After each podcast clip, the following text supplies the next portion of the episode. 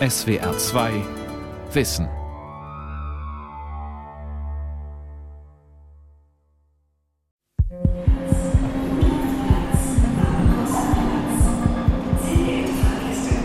Morgens um sieben an der U-Bahn-Haltestelle. Ein Obdachloser bittet um etwas Kleingeld. Eine alltägliche Situation. Der ein oder andere holt sein Portemonnaie aus der Tasche, kramt nach ein paar Cent, vielleicht auch mal nach einem Euro und wirft das Geld in den hingehaltenen Pappbecher. Das tut dem, der gibt, nicht weiter weh, doch einem Menschen, der auf der Straße lebt, hilft es durch den Tag. Außerdem erleichtert so eine Spende ja das Gewissen.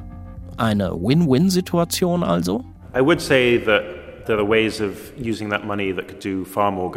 Die Antwort des britischen Philosophen William MacAskill kommt ohne Zögern. Das Geld ließe sich nutzbringender einsetzen, findet er. Außerdem solle man beim Spenden nicht einfach seinen Impulsen folgen. I think when we're trying to do good, we want to be Wenn wir Gutes tun, dann sollten wir uns nicht nur um die Fälle kümmern, die wir rein zufällig gerade vor unserer Nase haben. Menschen in extrem armen Ländern sind gleich doppelt schlecht dran. Sie werden unter Bedingungen geboren, die weit schlimmer sind, als das in westlichen Ländern jemals der Fall sein wird. Und weil sie außerdem komplett außerhalb unseres Blickfeldes liegen, profitieren sie dann auch noch weniger von unserer Hilfsbereitschaft. Wenn wir aber davon aus ausgehen, dass jeder Mensch gleich viel wert ist, ein Mensch in Subsahara-Afrika oder einer bei uns, dann ja, würde ich sagen, Sie können mit Ihrem Geld viel mehr Gutes tun, wenn Sie es dort spenden, als für einen Obdachlosen, den Sie hier auf der Straße treffen.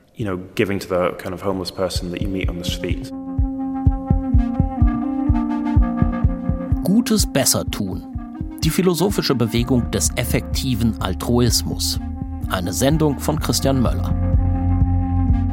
Effective altruism is about using evidence and reason beim effektiven Altruismus geht es darum, mit wissenschaftlichen Erkenntnissen und rationalem Denken herauszufinden, wie man seine Zeit und sein Geld so einsetzen kann, dass man damit das Leben von anderen so weit wie möglich verbessert und dann auf dieser Grundlage zu handeln. And it's about then taking action on that basis. It's been an absolute delight to be uh, Berlin.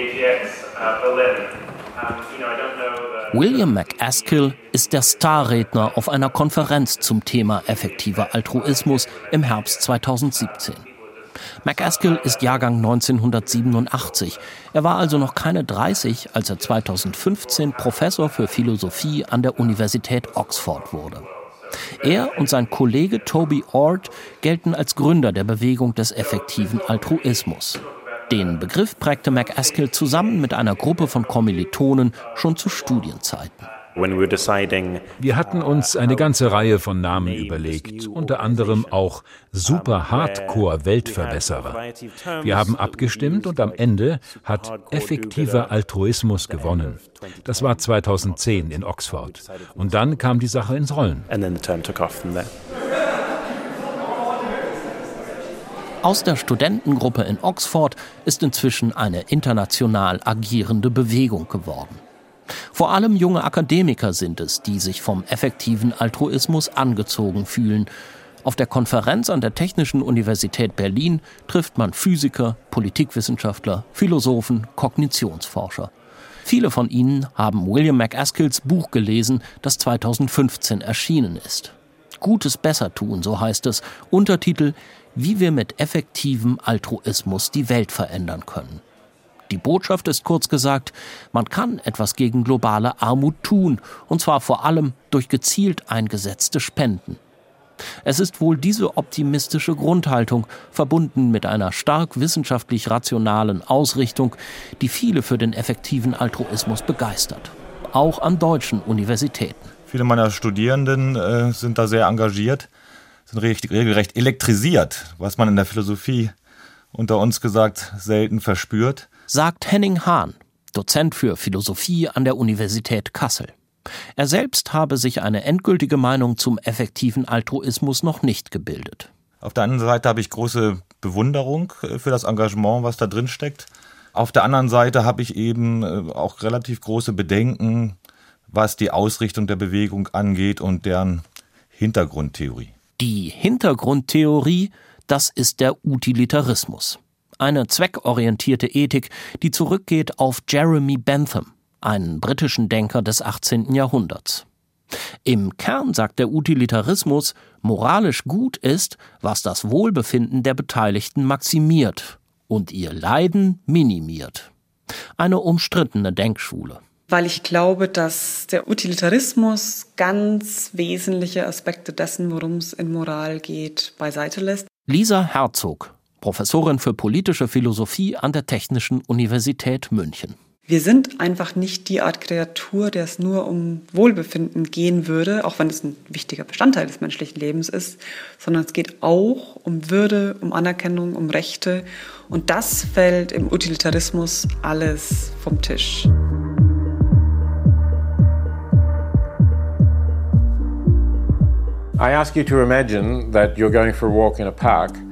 Stellen Sie sich vor, Sie machen einen Spaziergang im Park. And you pass a shallow pond and you notice that a small child has fallen into the pond and is in danger of drowning. Sie kommen an einem flachen Teich vorbei und sehen, dass ein kleines Kind in den Teich gefallen ist und zu ertrinken droht. Peter Singer, Professor für Bioethik an der Universität Princeton. Auf ihn berufen sich viele effektive Altruisten. Singer ist einer der bekanntesten Ethiker der Gegenwart. Vor allem seine radikalen Positionen zur Tierethik und zur Euthanasie lösen regelmäßig Kontroversen aus. Sein viel zitiertes Gedankenexperiment mit dem Kind im Teich ist weniger strittig. So what are you going to do? You would probably look around to see if the child's parents are there, but if they're not, you would jump into the pond and save the child. Was tun Sie also? Vermutlich sehen sie sich um, ob die Eltern des Kindes in der Nähe sind, aber wenn das nicht der Fall ist, dann würden sie doch in den Teich springen, um das Kind zu retten. Auch wenn sie vielleicht teure Kleidung tragen, die sie damit ruinieren, oder ein teures Handy. Ich glaube, das Beispiel zeigt, dass es Situationen gibt, in denen man etwas Schlechtes tut, wenn man ein Leben nicht rettet, obwohl man es könnte. Ähnlich ist es mit Entwicklungsländern. Wir wissen, dass dort Kinder sterben, weil sie kein sauberes Trinkwasser oder grundlegende medizinische Versorgung erhalten. Und wir wissen, dass wir ihnen durch Spenden helfen können. Für die effektiven Altruisten bedeutet das vor allem Geld spenden, so viel wie nur möglich. Singer selbst gibt 30 Prozent seines Einkommens und William McAskill hat sich öffentlich verpflichtet, alles zu spenden, was über Jahreseinkünfte von 20.000 Pfund hinausgeht. Zusammen mit seinem Kollegen Toby Ord hat McAskill daraufhin die Organisation Giving What We Can gegründet. Deren Mitglieder verpflichten sich, mindestens 10 Prozent ihres Einkommens an eine Wohltätigkeitsorganisation zu spenden. Auf der Webseite steht, Unsere 3335 Mitglieder haben schon mehr als 25 Millionen 309.348 Dollar an hocheffektive Wohltätigkeitsorganisationen gespendet und haben sich verpflichtet, im Laufe ihres Lebens eine Milliarde 572 Millionen 586.402 Dollar zu spenden. Das wirkt recht unbescheiden und zwar ganz bewusst, erklärt McAskill.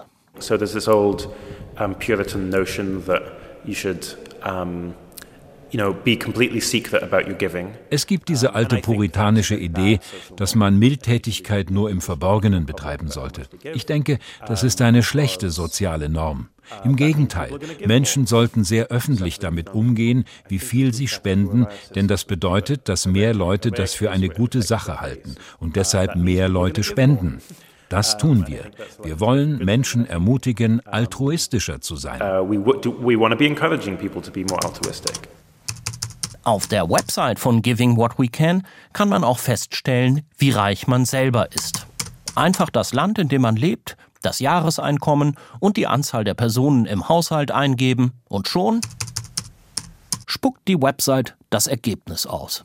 Wenn Sie in Deutschland mit einem Jahreseinkommen von 45.000 Euro in einem Ein-Personen-Haushalt leben, dann gehören Sie zu den reichsten 0,9 Prozent Menschen auf der Welt. Ihr Einkommen ist 42 mal so hoch wie der globale Durchschnitt. Wenn Sie 10 Prozent Ihres Einkommens spenden würden, dann würden Sie immer noch zu den reichsten 1,1 Prozent der Weltbevölkerung gehören. Und hätten immer noch ein 38 mal höheres Einkommen als der globale Durchschnitt. 10 Prozent des jährlichen Einkommens zu spenden, dazu verpflichten sich viele Anhänger des effektiven Altruismus. Damit die Zahl greifbar wird, rechnet die Internetseite gleich beispielhaft vor, was mit dem Geld geschehen könnte. Mit ihren Spenden könnten sie jährlich den Vertrieb von 779 insektizidbehandelten Malarianetzen finanzieren. Das entspricht einem geretteten Leben.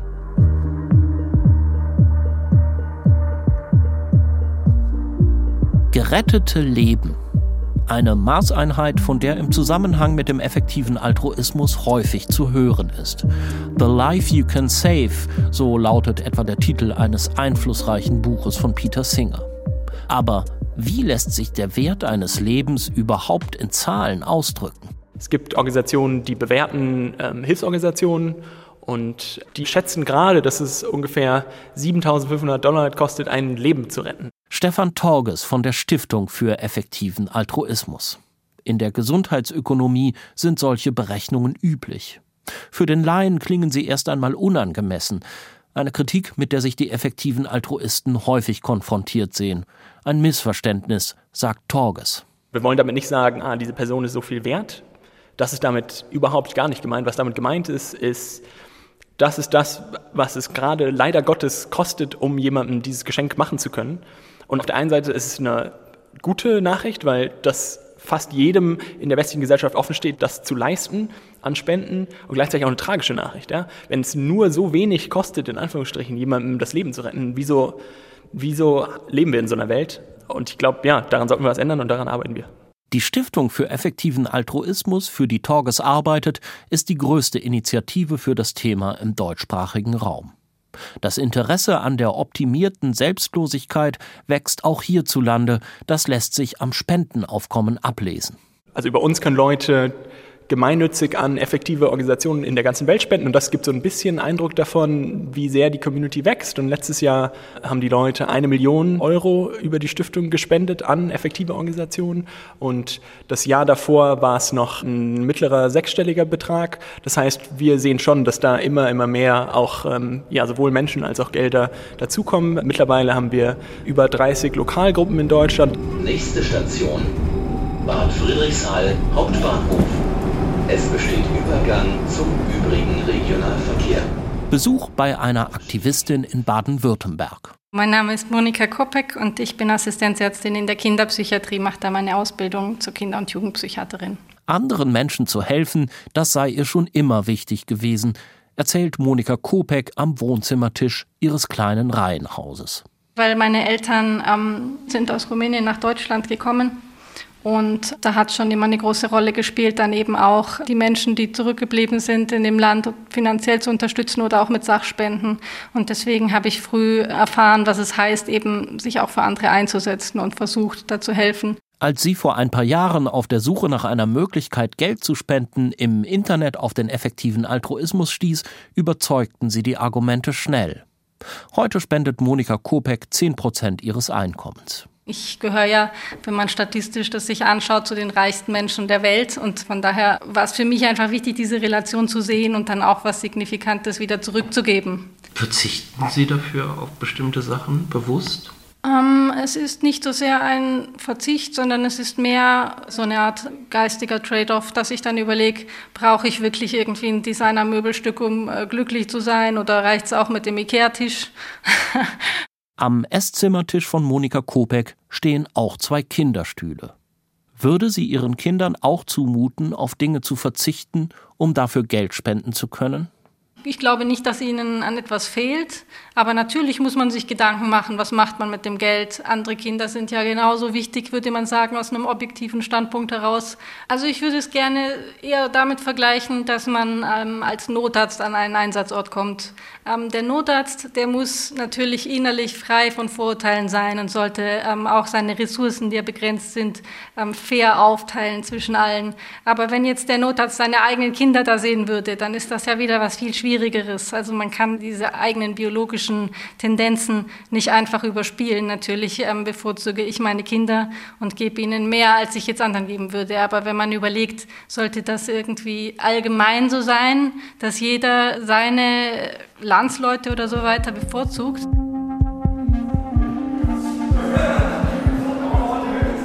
Von Bad Friedrichshall zurück nach Berlin zur Konferenz an der Technischen Universität, die sich im Herbst 2017 mit effektivem Altruismus beschäftigt. Rund 300 Teilnehmer sind hier angereist, die meisten davon recht jung, schätzungsweise Mitte, Ende 20. Viele junge Leute merken, ähm, dass wir zu der reichsten Generation gehören, die jemals auf diesem Planeten gelebt hat. Und stellt sich eben ganz andere Fragen, als vielleicht andere Berufseinsteigerinnen sich vor 10 Jahren oder 20 Jahren gestellt haben. Jonas Vollmer, 26 Jahre alt und einer der Gründer der Stiftung für effektiven Altruismus. Ursprünglich wollte er Arzt werden, erzählt er. Dann habe ich mich vermehrt eben auch mit quantitativen Analysen befasst. Also wie viel bewirke ich als Arzt bei meinen Patienten? Und da stellt sich heraus, dass ein Arzt, der 10% seines Einkommens spendet, über seine Arbeitszeit hinweg, ein Vielfaches dessen bewirken kann, was man direkt zusammen mit den Patientinnen bewirken kann. Das heißt, mit den Spenden aus seinem Einkommen kann ein Arzt anderen Menschen möglicherweise effektiver helfen als mit seiner Arbeit. Eine typische Sichtweise des effektiven Altruismus. In seinem Buch Gutes besser tun benutzt William MacAskill in diesem Zusammenhang den Begriff des hundertmal-Multiplikators. Bestimmten Schätzungen und Hochrechnungen zufolge lässt sich für denselben Geldbetrag das Leben eines Menschen, der in extremer Armut lebt, mindestens hundertmal mehr verbessern, als wenn man dasselbe Geld in einem reichen Land einsetzen würde wie Deutschland oder den USA. Genau diese Hebelwirkung wollen die effektiven Altruisten nutzen und setzen deshalb klare Prioritäten, bevorzugen etwa Hilfswerke in armen Weltregionen und vermeiden es eher mit großen Organisationen wie Brot für die Welt oder Miserior zusammenzuarbeiten, weil deren Effektivität für sie schwer zu belegen ist. So große Organisationen sind extrem schwierig zu evaluieren, weil sie sehr viele Programme haben, die sie wahrscheinlich in ihrer Effektivität unterscheiden. Und deswegen empfehlen wir Leuten, eher an Organisationen zu spenden, wo klar ist, was mit der Spende finanziert wird. Zum Beispiel die Against Malaria Foundation. Eine Hilfsorganisation, die sich darauf konzentriert, insektizidbehandelte Moskitonetze zu verteilen. Rund eine Million Menschen sterben pro Jahr an der Tropenkrankheit, die meisten davon Kinder. William McAskill. The distribution of long-lasting insecticide-treated bed nets das Verteilen von Malarianetzen ist wissenschaftlich sehr gut untersucht. Wir wissen, dass es die Kindersterblichkeit durch Malaria verringert. Und es ist unglaublich billig. Sie können mit so einem Netz zwei Kinder zwei Jahre lang vor Malaria beschützen, für nur ein paar Euro.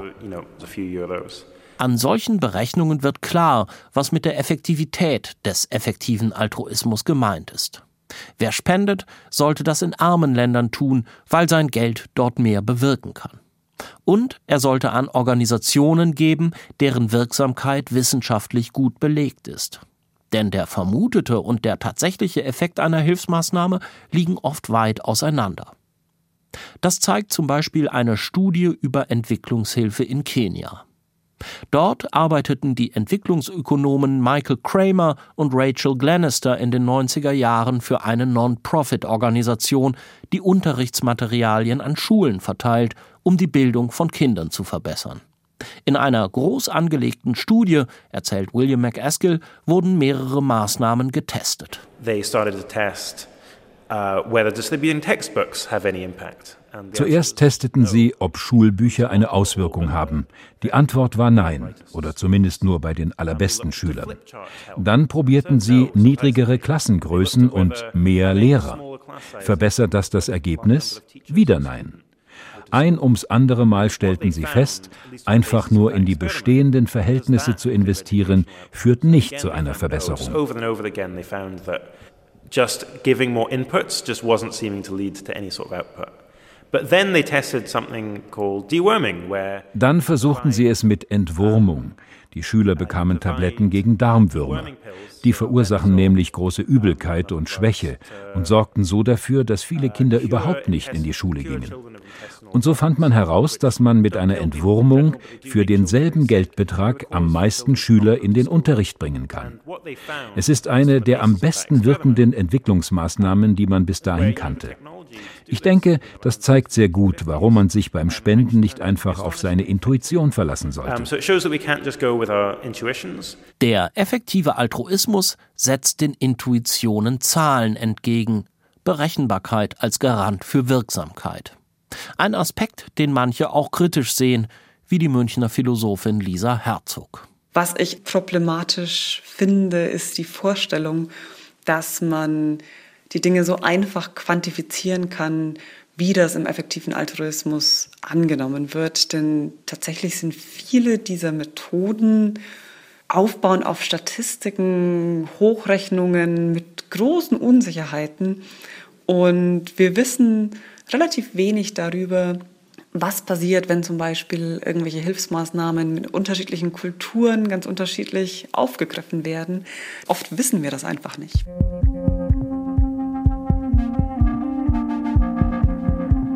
Das Spenden ist ein wichtiger Bestandteil des effektiven Altruismus, aber nicht der einzige. Ein anderer wichtiger Punkt ist für viele Anhänger das Thema Studien- und Berufswahl, William McAskill hat deshalb die Organisation 80.000 Hours gegründet. 80.000 Stunden. Das ist üblicherweise die Anzahl an Stunden, die man im Leben mit Arbeit verbringt. Das ist also eine riesige Entscheidung. Und trotzdem sehen die meisten Leute die Berufswahl nicht als eine ethische Entscheidung. In der Moralphilosophie gibt es zum Beispiel nicht den Bereich ethische Berufswahl. Und das ist ein großer Fehler. Denn wenn es um den Einfluss geht, den man in der Welt ausüben kann, dann ist die Berufswahl der wichtigste Faktor. Einer, der sich viele Gedanken über die richtige Berufswahl gemacht hat, ist Jonas Müller. Ich habe anfangs angefangen, in Non-Profits zu arbeiten, weil es mir schon immer wichtig war, irgendwas Gutes zu tun. Nur wusste ich leider damals noch nicht wie. Er hatte Informatik studiert, arbeitete als Softwareentwickler in einer NGO, die sich für Pressefreiheit einsetzt. Dachte, dass das sehr viel bewirkt, aber was ich dann später halt herausgefunden habe, ist, dass ich noch viele, viele, viele Größenordnungen mehr bewirken kann. Das Schlüsselerlebnis war für ihn die Lektüre von Peter Singers Buch The Life You Can Save.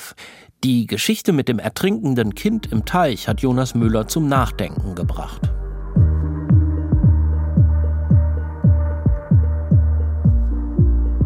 Ich habe lange versucht, dagegen anzukämpfen. Ich habe lange versucht, den logischen Fehler in seinem Argument zu finden. Aber zum Schluss musste ich mir dann eingestehen, ja, logisch ist das ziemlich stichhaltig. Und wenn ich mir nicht selbst widersprechen möchte, dann, dann muss ich entweder das Kind vor mir ertrinken lassen oder auch mal ein bisschen was spenden. Ich habe bestimmt mit irgendwie ein paar hundert Euro angefangen und dann bin ich weiter hochgegangen und ja, über die Jahre ist es dann immer mehr geworden und mehr geworden, weil ich gemerkt habe, mein Gehalt steigt an. Und ja, im letzten Jahr waren es dann 60 Prozent. 60 Prozent des eigenen Einkommens. Wie viel das in absoluten Zahlen ist, das möchte Jonas Müller lieber nicht sagen. Aber ganz wenig wird es nicht sein. Er ist in die Schweiz gezogen, um Steuern zu sparen, und er arbeitet auch nicht mehr in einer NGO, sondern in der Finanzindustrie. Earning to Give nennen die effektiven Altruisten dieses Modell. Man nimmt einen extrem hochbezahlten Job an, um möglichst viel spenden zu können. Wirklich eine ethische Entscheidung?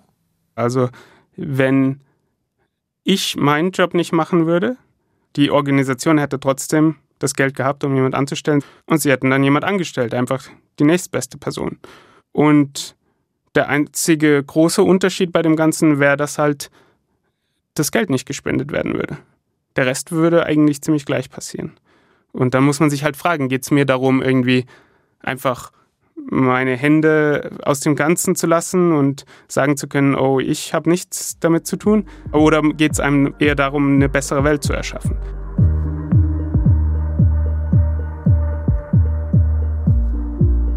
Die Strategie des Earning to Give ist ein Aspekt des effektiven Altruismus, über den besonders viel und kritisch berichtet wird. Aber es gibt noch grundsätzlichere Einwände.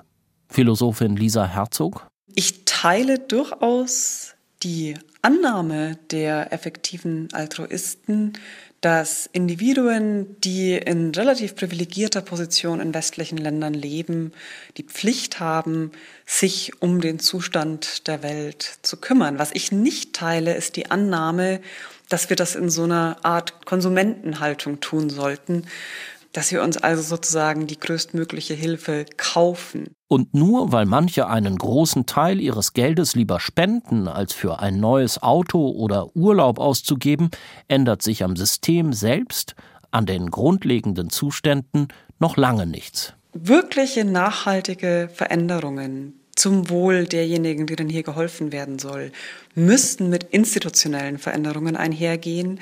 Menschen sind soziale Wesen, die leben in Gemeinschaften. Diese Gemeinschaften sind durch Institutionen strukturiert. Und die Frage ist, können wir diese Institutionen verändern? Können wir das Weltwirtschaftssystem umbauen?